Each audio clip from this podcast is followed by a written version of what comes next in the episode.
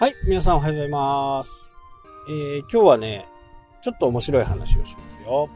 まあ、インターネットとかね、えー、をやって、やる上において、まあ、こっちが売り側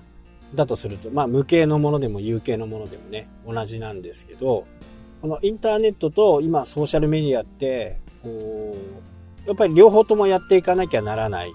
ツールではあると思うんですけどね。えーただ圧倒的に商売に向いてるのはツイッターかなっていうふうにね、えー思います。決してね、えー Facebook で商売を Facebook ページだったらね、規約上も OK なわけですから、全然やっても構わないんですけど、やっぱり効果のあるものをね、えーしっかりやってほしいなというふうに思います。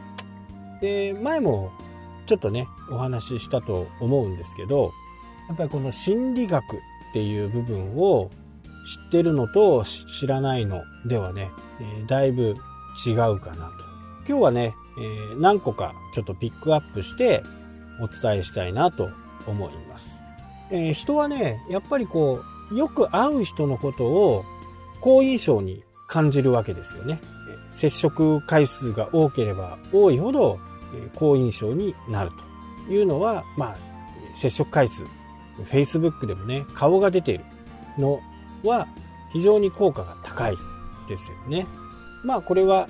昔からも言われている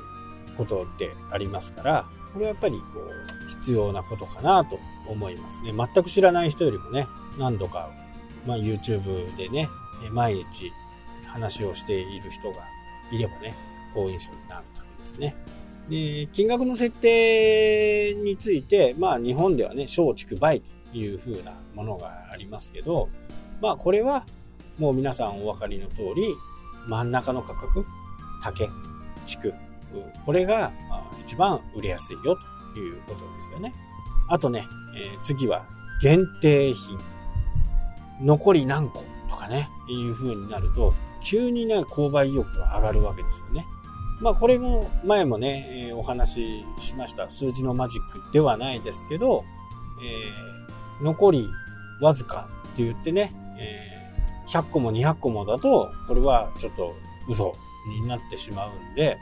残りわずかっていうと、やっぱり片手ぐらいかなっていうね、え感じになります。え限定品と残りわずかではね、全く違いますよね。え限定100個だったらいいですよね。限定1万個でもいいですよね。だから、サイトに出したりするときに、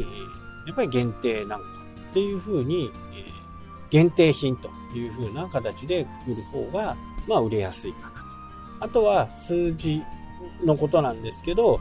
まあ例えば1万円よりもね、え9998円とか9円とかの方が、ちょっと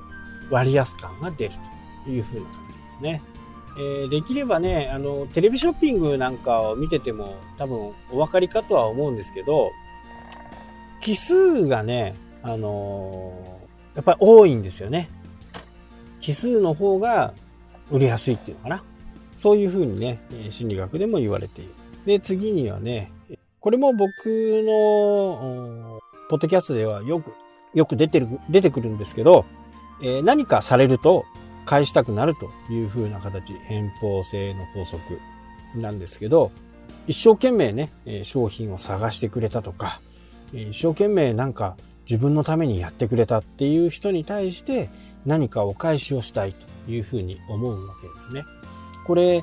メールマガジンとか、YouTube とかね、もうそうなんですけど、まあ、簡単に言ってしまうと YouTube ですよね。ちょっとこの偏方性の原則とはちょっと違うんですけど、えいつも見てもらっている YouTube に、いや、私の一番嬉しいのはチャンネル登録ですよっていうことを一言言うと、チャンネル登録をしてくれる率って上がるはずなんです。上がるんです。これは YouTube の方のアカデミーでもね、えー必ず言われることなんですけど、一応無料で見れるじゃないですか。あ無料で見れ見れて有益だなっていう人のチャンネル登録をするっていう心理っていうのは、やっぱりその人の発信していることが自分の中で腑に落ちるとか、ああ、よくわかる。あ、そんなこともあるんだってっていう風な形でね、えー、お客さん、まあ見てる側がそう思ってくれると、いや、次も見逃しちゃダメだと思って、チャンネル登録をしてくれるわけですよ。これが、えー、ビジネス系のこと。これエンタメ系だったら、あ、こいつ面白いから、次はどんな動画あるんだろうって言ってチャンネル登録をしてくれる。でもチャンネル登録をしたからといって何かね、え、チャンネル登録をした人にデメリットがあるわけではないですよね。なので、え、そこでは、え、今日お届けしたね、えコンテンツがもしよろしければ今後もやっていくんで、チャンネル登録よろしくお願いしますと。ポチしといてくださいという風な形で一言言うと。できれば前半と後半に言うっていうのが YouTube のアカデミーですね。そこではそういう風に言われています。なので、トップ YouTuber ですらね、未だにチャンネル登録してくださいって言うじゃないですか。で、これがうざいと思ってる人もね、いると思うんですよ。で、そういうのはうざいから自分は言わないっていう風に思っちゃうことが多いんですけど、これ、偏方性の原理、さっきのね、えー、何かいいこと、いいことを教えてもらったりすると、人は何かしてあげたいと思うわけですね。そのしてあげたいのは何なのかっていうことをしっかり言うってこと。何か、えー、Facebook でも Twitter でも何でも、ブログでも何でもいいんですけど、このコンテンツがもしあなたにね、えー、とって有益な情報だったら、今後もこういう情報をね、定期的に出していくんで、メールマガジンに登録してくださいというふうなことを言うってこと。あと人間のね、本質として、これね、結構重要なことなんですけど、得をするより損を回避したいっていうのが人間の心理なんですね。これで1か8か2分の1の確率で1万円が2万円になるっていうのと、確実に1万円が5000円になるで、どちらを選びますかっていう風な形になると、あ、ちょっと例題が違うね。得をするよりも損を回避したいという風な形で、例えば1万円を使うことによって、あなたに5000円儲かりますよということよりも、1万円で5000円損する確率が50%でもあると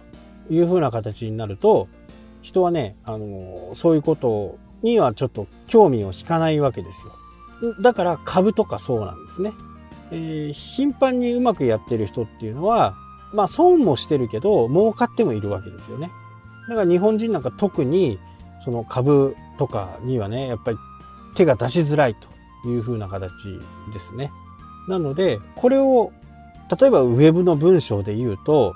あなたはこの商品を買うと得しますよっていうよりも、損をしますよっていう風な形で締めくくる方が いいというわけですね。なんとなくわかりますよね。今日見ていただいたあなたは、これを見ると得をしますよなんて言ったりすると、